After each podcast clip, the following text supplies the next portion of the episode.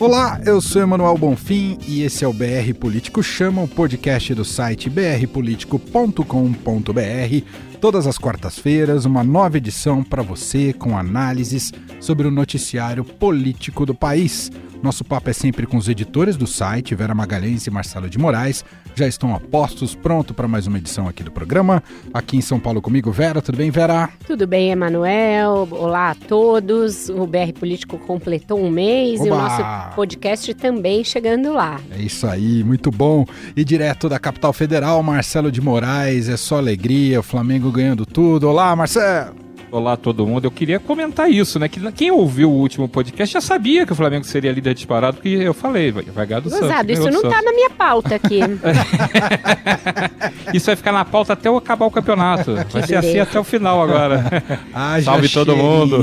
Não, estamos nas sandálias da humildade. Se a, se a sandália vai cheirar mal depois, eu não sei. Bom, os temas do programa de hoje são polêmico fundo público de campanha e o atrevimento dos parlamentares em mudar as regras do jogo em benefício próprio. O processo legislativo subterrâneo, oculto, que aprovou na madrugada da Câmara e que quase aprova aqui no Senado, sem sequer leitura, foi substituído pelo debate transparente, foi substituído pela discussão aberta e pela construção de propostas. Desta construção, o que resultou foi um acordo, um acordo de lideranças, Flávio Bolsonaro prega a desfiliação de quem continuar no governo Witzel e testa força no PSL. Em Brasília, o senador Major Olímpio pediu a cabeça do filho do presidente. Então, as pessoas que estão dizendo que quem quer uma CPI da Lava Jato quer atrapalhar o governo Bolsonaro, ou são mentirosos ou são muito despreparados e não conhecem a realidade. O que esperar do discurso de Bolsonaro na ONU na semana que vem? Eu vou comparecer à ONU, nem que seja de cadeira de roda, de maca, vou comparecer, que eu quero falar sobre a Amazônia. Uma chance que eu tenho de falar para o mundo sobre a nossa Amazônia. Eu, eu, vou deixar essa oportunidade. Ajeite seus fones de ouvido, porque o BR Político Chama já começou. BR Político Chama. O que você não pode perder na política e na economia. Com Vera Magalhães, Marcelo de Moraes e Emanuel Bonfim.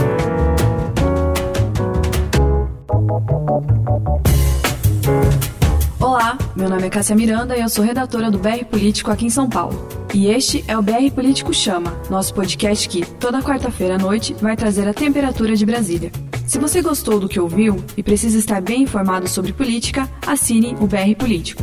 Fazemos jornalismo profissional, independente e de credibilidade, com análises e informações exclusivas para te ajudar a compreender as decisões que movem o país. Confira no nosso site brpolitico.com.br e conheça nossos planos de assinaturas. BR Político Chama. A gente vai começar esse primeiro bloco de hoje, ao invés de já passar para Vera Magalhães e Marcelo de Moraes, a gente vai falar um pouco sobre a questão da, das mudanças ou propostas de mudança nas regras eleitorais, que foi teve protagonismo inicialmente da Câmara dos Deputados, mas antes de passar para a análise deles, vamos a Brasília com o nosso repórter Gustavo Zucchi, que ele tem justamente personagem importante dessa história uh, para trazer aqui para a gente no programa. Vamos lá, Gustavo. Olá, Emanuel. Olá, Vero. Olá, Marcelo. Olá, ouvintes do podcast BR Político Chama. Tudo bem? Por aqui, o Senado lavou as mãos sobre o problemático projeto que alterava diversas regras eleitorais. E com isso comprou uma briga com a Câmara dos Deputados, local de origem do projeto. Bem, primeiro vamos entender o que foi aprovado na noite da última terça-feira. Os senadores apenas determinaram os valores do Fundo Eleitoral de 2020. Eles serão definidos pela Comissão de Orçamento na Lei Orçamentária Anual, a LOA e deve ficar em 1,7 bilhão, mesmo valor utilizado nas eleições do ano passado. Durante o dia ainda foi tentado um acordo para adequação do projeto original, mas não foi possível, como conta o relator do texto, o senador Everton Rocha. Vamos ouvir. Quando eu vi que não tinha unanimidade ou não tinha unidade, eu não iria apresentar simplesmente para ir para votação, até porque não tinha, é, não tinha necessidade nenhuma, repito, que aqui na, no Senado ninguém preparou esse projeto, principalmente para se atender, porque todo mundo aqui, a maioria terminou de, de sair de uma eleição. Eu não sou candidato ano que vem, minha, minha, meu mandato termina em janeiro de 2027.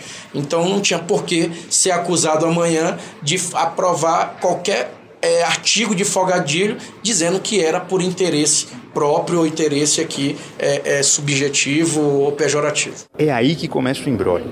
Agora o texto volta para a Câmara, que pode desfazer o que o Senado decidiu vai retomar o texto inicial e acabar assumindo todo o ônus pela aprovação de um projeto com trechos bastante polêmicos. É claro que os líderes não ficaram nada satisfeitos. O projeto é assinado por duas das principais lideranças do centro, Arthur Lira do PP e Baleia Rossi do MDB. Eu conversei com alguns deputados e já há negociações para recitar o texto original. A esperança de quem é contra o projeto é justamente que o Centrão não queira arcar com o ônus de sujar aquilo que o Senado limpou, nas palavras de um líder.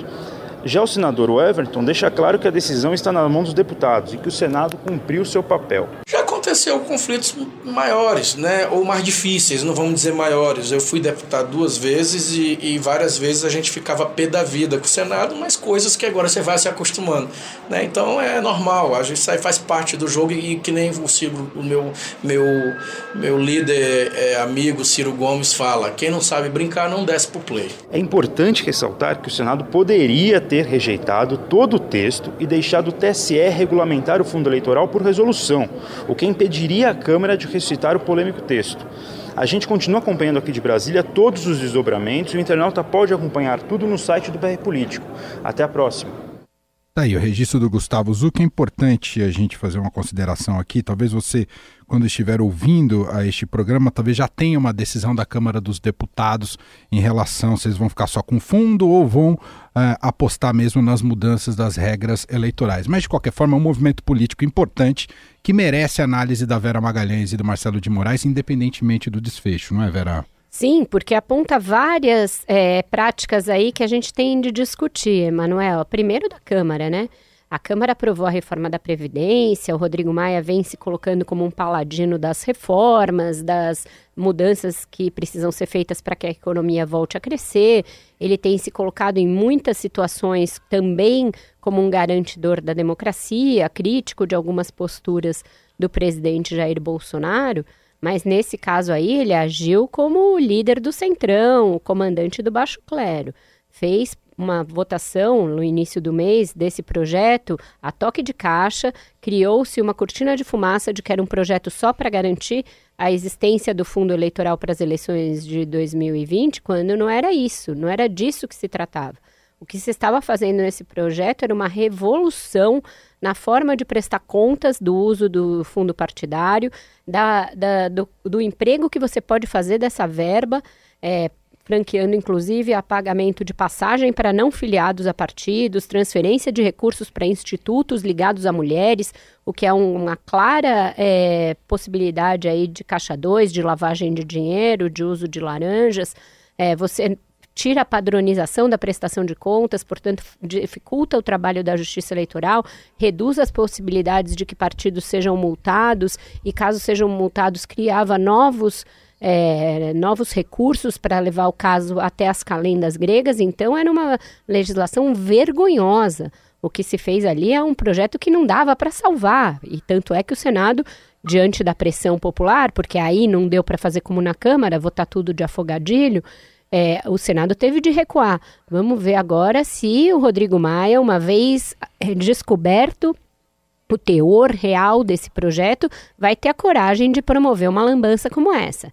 Você mesmo disse, a gente está gravando isso no início da tarde desta quarta-feira. Pode ser que eles tentem correr e reestabelecer a farra do boi, que era esse projeto, mas será algo muito feio, muito deletério para a imagem da própria Câmara. Marcelo de Moraes, diga lá. Sabe, o que me impressiona é que a gente está é, vindo de uma eleição onde ficou muito claro o desgaste da classe política, o desgaste desse tipo de, de artimanha, o desgaste do, do uso público, do, do, uso do dinheiro público com coisas que não tem nada a ver com, com, com a coisa pública, pouca, pouca, não são republicanos os, os interesses que estão nessa, nessa discussão. Então eu, eu, me impressiono que a gente passou por uma eleição onde todo mundo, quem entrou, entrou que era da política velha, entrou ali lambendo a, a beirada, quase não deu E parece que a lição não é aprendida, parece que tanto faz, baixou, passou um pouquinho de tempo, né? Estamos em setembro, aí parece que já pode tudo de novo. Não, vamos passar, ninguém está vendo, ninguém está vendo, vai andando ali devagarinho. Só que as pessoas vêm, descobrem, e a gritaria da opinião pública foi muito grande. Não tem cabimento, como a Vera, a Vera elencou só de, assim, de cara uns 10 pontos aí que não tem cabimento de passar. Então, era um projeto que estava todo cheio de problema, é um projeto que não faz sentido essa altura do campeonato ser discutido é, no Congresso desse jeito, é, é uma involução das regras do, do para uso do recurso eleitoral e que muita gente discute até se deveria ter algum tipo de recurso pra, é, público para bancar a eleição. Não pode mais o recurso privado, já foi, já caiu essa a regra e aí por causa disso criou-se o, o, financiamento público, criou-se criaram-se é, outras despesas para bancar isso e ainda, querem se aumentar, ainda se quer aumentar esse dinheiro também e pior, esconder como é que esse dinheiro vem. Então tem de tudo. Você tem desde dinheiro mal, mal gasto, dinheiro que não se sabe para que vai ser gasto, a quantidade de dinheiro é, exagerada. Então está tudo errado. Eu acho que é, é, essa, essa é uma proposta que não deveria estar sendo discutida desse jeito, não deveria estar sendo. Esse debate não podia ter sido feito como fez, e as regras não poderiam estar sendo mudadas como a Câmara é, jogou na, na roda. Então, acho que foi tudo errado. É mais uma prova de que se não houver vigilância, se não houver o olho do o, aquele olhar fiscal das, da coisa pública, a gente vai para o vinagre de novo. E tem uma coisa, é, esse projeto que se quer votar hoje assegura que não vai aumentar o dinheiro para o fundo eleitoral, etc, etc. Tudo bem, é, tem de ser aprovado até um ano antes, etc. Mas no orçamento vai estar tá consignada essa verba. Talvez os deputados e senadores consigam lá na frente, em dezembro, na votação do orçamento, aumentar um pouquinho esses recursos. Então, também é algo que se precisa ficar de olho. E hoje, na pauta da Câmara, tem um outro projeto que é de fazer a gente ficar ali de cabelo em pé que impede auditores da Receita de comunicarem irregularidades que eles encontrem ao Ministério Público. Então, realmente, os deputados acharam que Estão fizeram, de parabéns, né? Estão de parabéns. Estão de parabéns. Os senhores estão de parabéns. Estão, estão de parabéns. Não poderia fazer melhor. Não, né? é como se eles tivessem aprovado a reforma da Previdência e falassem, agora tem licença para matar. Agora tudo. Licença é, agora poética. Tudo. Ah, gente, já quebrei o galho dos recursos né? públicos né? nessa, né? Agora vamos liberar, né? E só para a gente lembrar, é, essa é. questão para valer em 2020 tem que ser aprovado até um ano antes da, da próxima eleição. Então, dia 3 de outubro. Né? Mas o dinheiro não tem essa, esse problema. O dinheiro pode ser aprovado, aumentado depois. Então, tem uma gordura aí que eles podem conseguir, isso que a Vera falou. Tem uma gordura a mais de prazo. Então, se passar agora, tem que continuar de olho, porque senão pode vir muito mais dinheiro da gente, né? Aquele dinheirinho que não tem para nada, aquele que não pode pagar bolsa de pesquisa, que não pode aumentar salário mínimo, que essa é outra discussão que tem no, no governo, né? talvez congelar o mínimo, mas tem dinheirinho para os políticos, né? Então, para a campanha não vai faltar dinheiro. Então, é, eu acho que não tem que satanizar a política. A política é importante ser feita, mas vamos lá, também não dá para esculhambar demais, né? Então, só para fechar esse assunto, não tem ambiente político uh, suficiente para já se debater se não é o caso de acabar com o fundo público eleitoral, Vera, ou é demais? Depende do Supremo Tribunal Federal, porque foi uma decisão do Supremo que considerou inconstitucional o financiamento privado de campanha. Só doação de pessoa física não garante o custo de uma eleição, que é algo caro e algo complexo. E então a, o Brasil tem de decidir. Ele quer voltar com o financiamento privado de campanha? Ele quer criar um financiamento privado que impeça é, que haja novas lava-jatos, que haja novos mensalões e outros escândalos? Tem mecanismos para fazer isso? Mas aí dependeria do Supremo dizer que esse financiamento não é inconstitucional. Ele disse isso há dois anos, foi em 2017, essa decisão que levou à criação de mais esse dinheiro, mais esse fundo público. É só o pessoal lembrar, é, né, é, esse dinheiro, quando ele era permitido ser doado por empresas, foi aí que apareceram, nasceram os escândalos da Odebrecht, das empreiteiras, da JBS, tudo isso era, eram super doadores de campanha e depois pegava aquele contrato lá na frente. Então tem uma, uma raiz é, podre que, que fez esse negócio explodir. Então, é, por isso que essa questão não pode passar batida. Tem, muito, tem uma discussão muito profunda para ser feita. Que tipo de eleição, como você quer custear essa eleição? Não é um debate que o cara vai decidir ali é, meia dúzia de líderes, faz uma canetada ali, bola uma regra que beneficia, sabe Deus quem, e aí o, o, o tudo fica de novo viciado. Não dá para ser assim mais. Muito bem, vamos partir aqui para o nosso segundo tema de hoje do podcast BR Político Chama, aqui com Vera Magalhães e Marcelo de Moraes E esse é aquele bloco que a Vera Magalhães batizou de Direita em Chamas, tendo uh, vários focos de incêndio. Parece a Amazônia, né? Tá esse é o momento que entra a trilha. It's the final countdown. Mas com mullets ou sem mullets, Vera? Com, né? Com Porque essa mullet. pessoa é né? cafona pra caramba. Temos alguns casos, muitos deles envolvem o senador Flávio Bolsonaro. Por exemplo, a força dele no Rio de Janeiro em relação ao partido PSL. A PSL desembarcou do governo ali do Wilson Witzel, isso vem causando turbulências e com possibilidade de que deputados saiam ah, da legenda. Mas tem também no ambiente mais federal, o Major Olímpio também pedindo a cabeça do próprio Flávio Bolsonaro e outras situações à direita, cada um indo para o seu canto. E aí, Vera? Olha, é, foi um episódio que mostrou uma cisânia considerável na chamada direita brasileira, né? A direita brasileira é um balaio de gatos que pegou o pessoal de todo jeito, conservador estrito senso, neoconservador que nunca leu nenhum autor conservador, youtuber que aderiu à direita como forma de lacrar e obter dividendos políticos. Você tem ali uma miríade de gente do que se convencionou chamar a direita brasileira. E o turning point aí dessa briga foi a CPI da Lava Toga, uma CPI proposta no Senado para investigar principalmente o Supremo Tribunal Federal, tendo ali como objeto aquele inquérito, é, um inquérito ônibus do, do Supremo Tribunal Federal, a sua ilegalidade e outras ações do ministro Dias Toffoli, de outros ministros que foram entendidas como ações para impedir investigações para garantir a impunidade.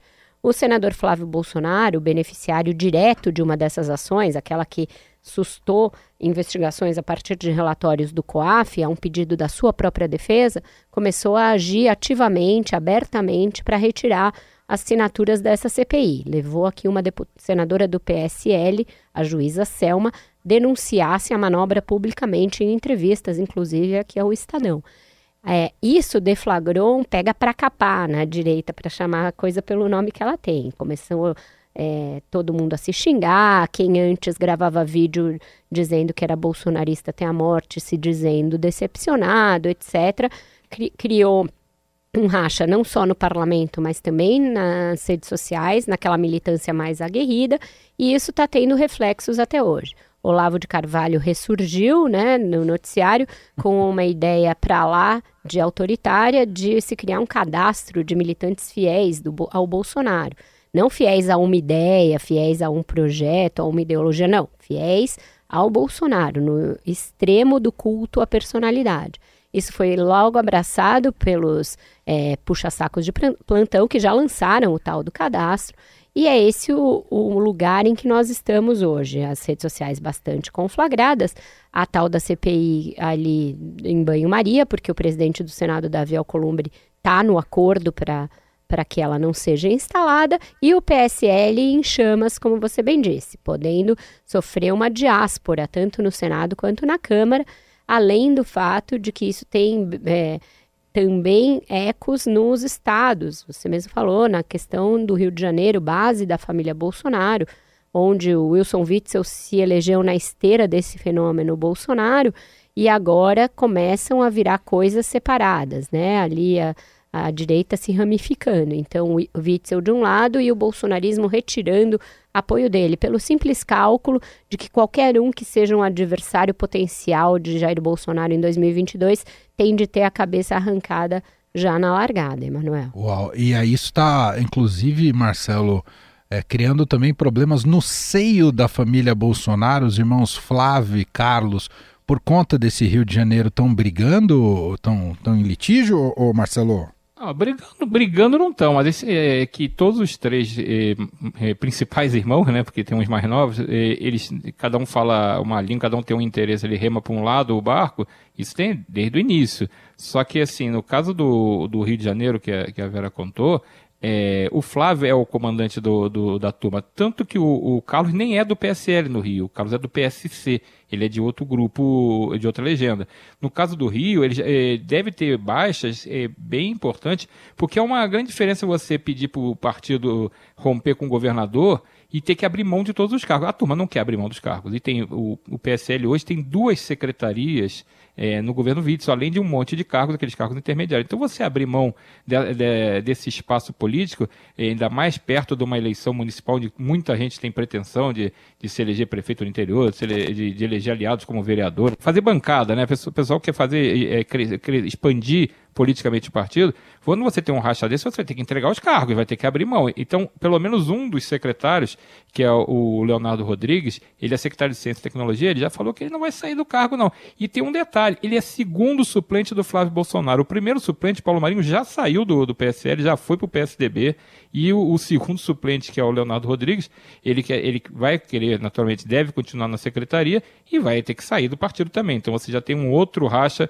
no Rio de Janeiro. É curioso que essa, esse racha do Rio, já é por causa dessa briga, com, como a gente está falando, essa briga por espaços, essa direita espalhando, já aconteceu em São Paulo também. Se a gente lembrar bem, o Alexandre Frota já espirrou porque ele se aproximou do Dória, que é também visto como um adversário em 2022 pelo Bolsonaro e pelo círculo mais próximo dele. É, o Witzel é, tem declarado que é candidato a presidente, então o pessoal também já começa a espirrar porque ele também é um adversário potencial. Então você vai vendo que no, nos, nos locais, nos, nos estados mais populosos, começa a dar esse racha porque é natural que esse grupo tenha outras pretensões, pretensões à, sucessão presidencial. Então são vistos como adversários e a diáspora parece que vai cada vez ser maior, porque vai se repetir isso em outros lugares. A senadora juíza Selma, que, que foi quem é, reclamou também de, de, forma mais veemente dessa operação abafa CP Lavatoga de tirar das assinaturas, já se desfiliou do PSL, ela está indo para o Podemos. O Podemos está num, num franco programa de expansão, já está com 11 senadores, já é a segunda maior bancada e está muito próximo de suplantar o MDB, que tem 13 senadores, e ficar com a maior bancada do Senado.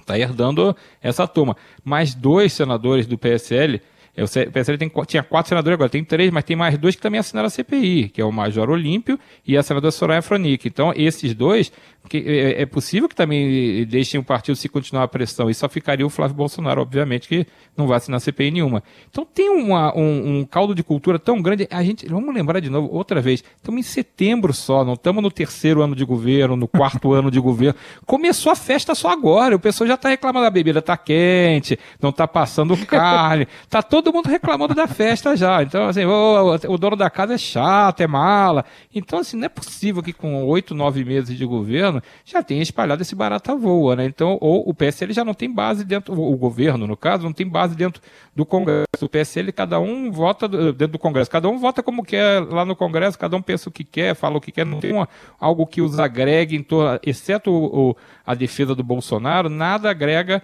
a turma do PSL dentro do Congresso. Então, se você começar a ter essa diáspora também nos estados, não tem como prever um futuro é, pacífico para essa turma. Vai dar, vai dar muita confusão. Só para fechar esse assunto, Vera, abre uma avenida aí no centro do, do espectro político brasileiro? Essa avenida já existe, Emanuel. Resta saber se o centro está preparado para pôr algum carro nessa avenida, né? A gente tem a possibilidade aí de várias candidaturas de centro, mas o que elas padecem hoje em dia, elas carecem de um projeto. O que, que elas vão propor de diferente? Na economia é mais ou menos a mesma receita que Jair Bolsonaro está implementando, reformas, é, receituário ortodoxo, é, paulatino, para se voltar a crescer sem grandes mágicas? Eu acredito que sim. E o que vai diferenciar esse projeto de centro do projeto dessa direita em chamas? Aí é o que está faltando, é o que está faltando colocar no lugar. Alguém que diga: olha, a gente vai então cotejar.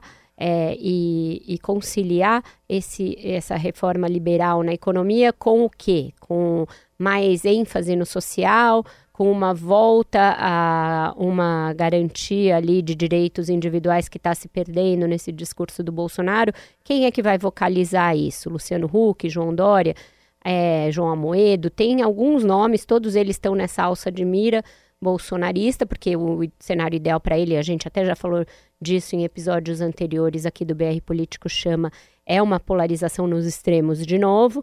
Então, é, eu acho que está todo mundo ainda com medo de entrar nesse box, nesse box, nesse pugilato é, e ser, é, de alguma maneira, alvejado, sabe?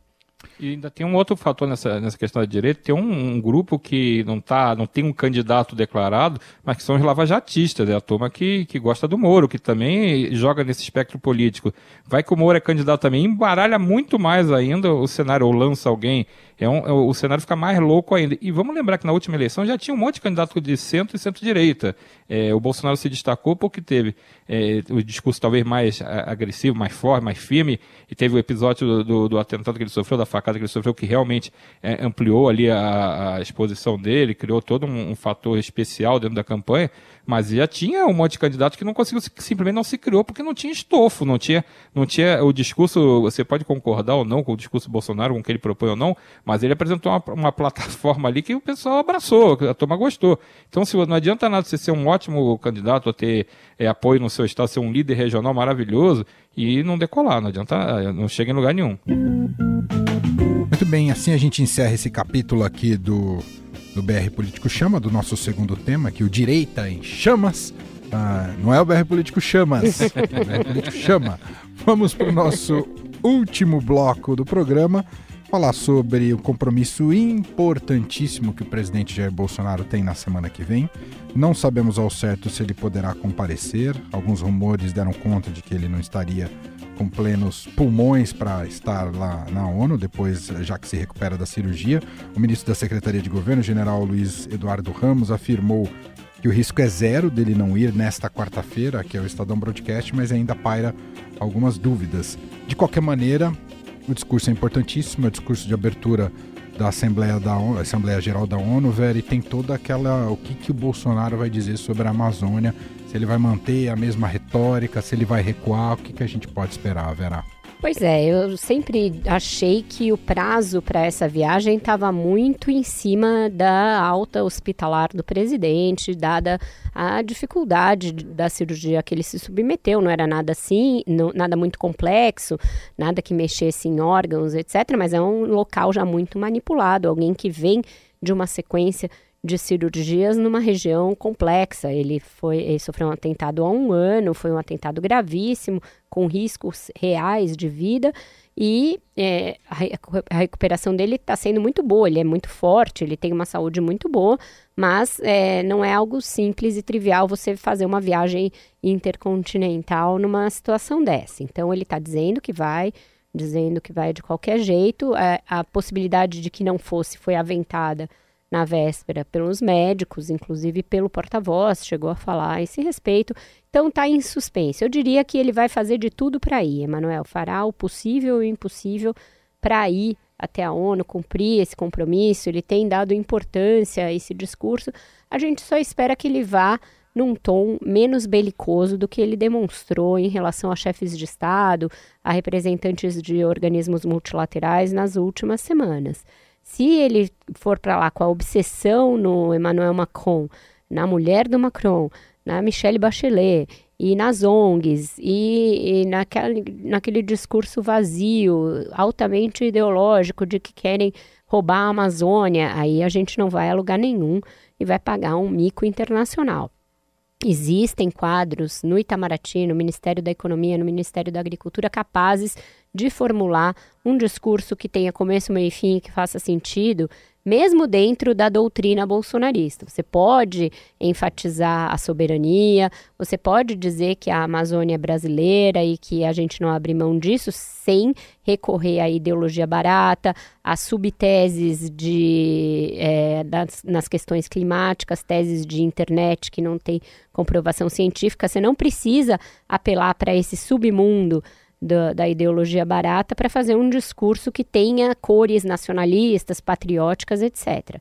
Então, que o presidente se cerque das melhores pessoas e das melhores técnicas para elaborar esse discurso de dados, evidências, e não apenas achismo, e não apenas besterol. O chanceler Ernesto Araújo é, deu um espetáculo dantesco na semana passada em Washington, ao falar num think tank, e ele, sei lá, que misturou... né? misturou falar num no think tank, né? No think, não, até pensava antes dele chegar lá. O, aí, a partir desse momento, ficou uma dúvida.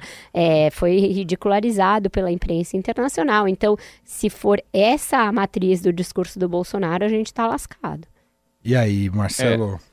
Eu, eu, eu, espero que. Eh, acho que a Vera resumiu bem, mas eu espero que ele seja mais o Bolsonaro que fez aquele pronunciamento de cadeia de rádio e televisão logo depois que estourou a crise eh, das queimadas na Amazônia, onde ele procurou ser sóbrio, procurou mostrar é, que o governo estava se organizando para combater o problema, é uma coisa muito mais organizada e muito mais é, pragmática. Ó, temos um problema, vamos resolver, estamos aqui é, trabalhando, as equipes estão indo, temos X homens trabalhando, mas não sei o quê. Eu prefiro que eu, eu torço para que ele na ONU ele, ele vá com esse tipo de cabeça para é, apresentar o que o Brasil está é, tá fazendo, o que o Brasil espera, qual é o lugar que o Brasil quer ter na, se inserir na, na, na, ordem internacional, o que, que ele espera, mas com esse tom, e não o tom é, oba-oba, então aquela coisa assim, aqui ninguém bota o pé, quem manda aqui no Brasil é o brasileiro, essas coisas que todo mundo sabe, não precisa dizer que a soberania é nossa. Agora, se ele quiser marcar a posição, realmente não tem problema nenhum dele dizer, é, é, respeitar ali a, a, que a Amazônia é nossa, como a Vera falou, de um jeito diplomático.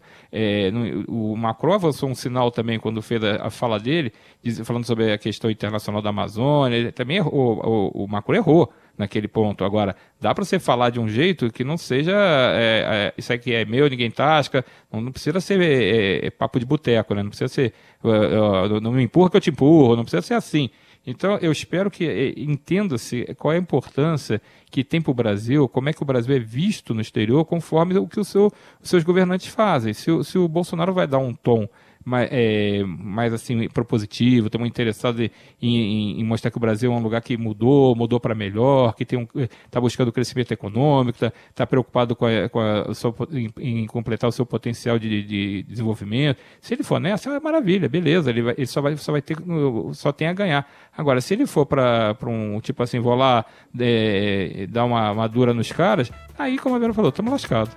Muito bem, Marcelo de Moraes, direto de Brasília, Vera Magalhães aqui em São Paulo, e assim a gente encerra mais uma edição do podcast BR Político Chama, toda quarta-feira, uma nova edição, analisando aí uh, alguns temas do noticiário político. Lembrando que você tem tudo em brpolitico.com.br, como a Vera frisou no começo do nosso papo, completando apenas um mês de BR Político. Um bebê, um, um bebê. bebezinho. Estão felizes? Estamos felizes. Muito. Estamos trabalhando bastante, mas felizes. tem newsletter, tem podcast, tem a live de sexta-feira na TV Estadão. Enfim, sempre muita coisa para acompanhar a sua jornada junto com o BR Político. Algo a acrescentar ou posso fechar, gente? Podemos ah, passar líder, né? régua. Né? sigo, líder, acho Corta que é o microfone, por favor, do Marcelo. É, acho que na semana que vem com o Rock in Rio a gente deve falar de música e não de futebol. Eu concordo. Né? Eu ah, concordo, pode, podemos cantar o hino do Flamengo também. É boa, é uma música legal. Meu Deus, ele tá Marcelo, impossível. Um abraço para você, Marcelo. Falou, abraço, gente. Até a próxima. Obrigado, Vera. Até semana que vem. É. BR Político Chama. O que você não pode perder na política e na economia. Com Vera Magalhães, Marcelo de Moraes e Emanuel Bonfim.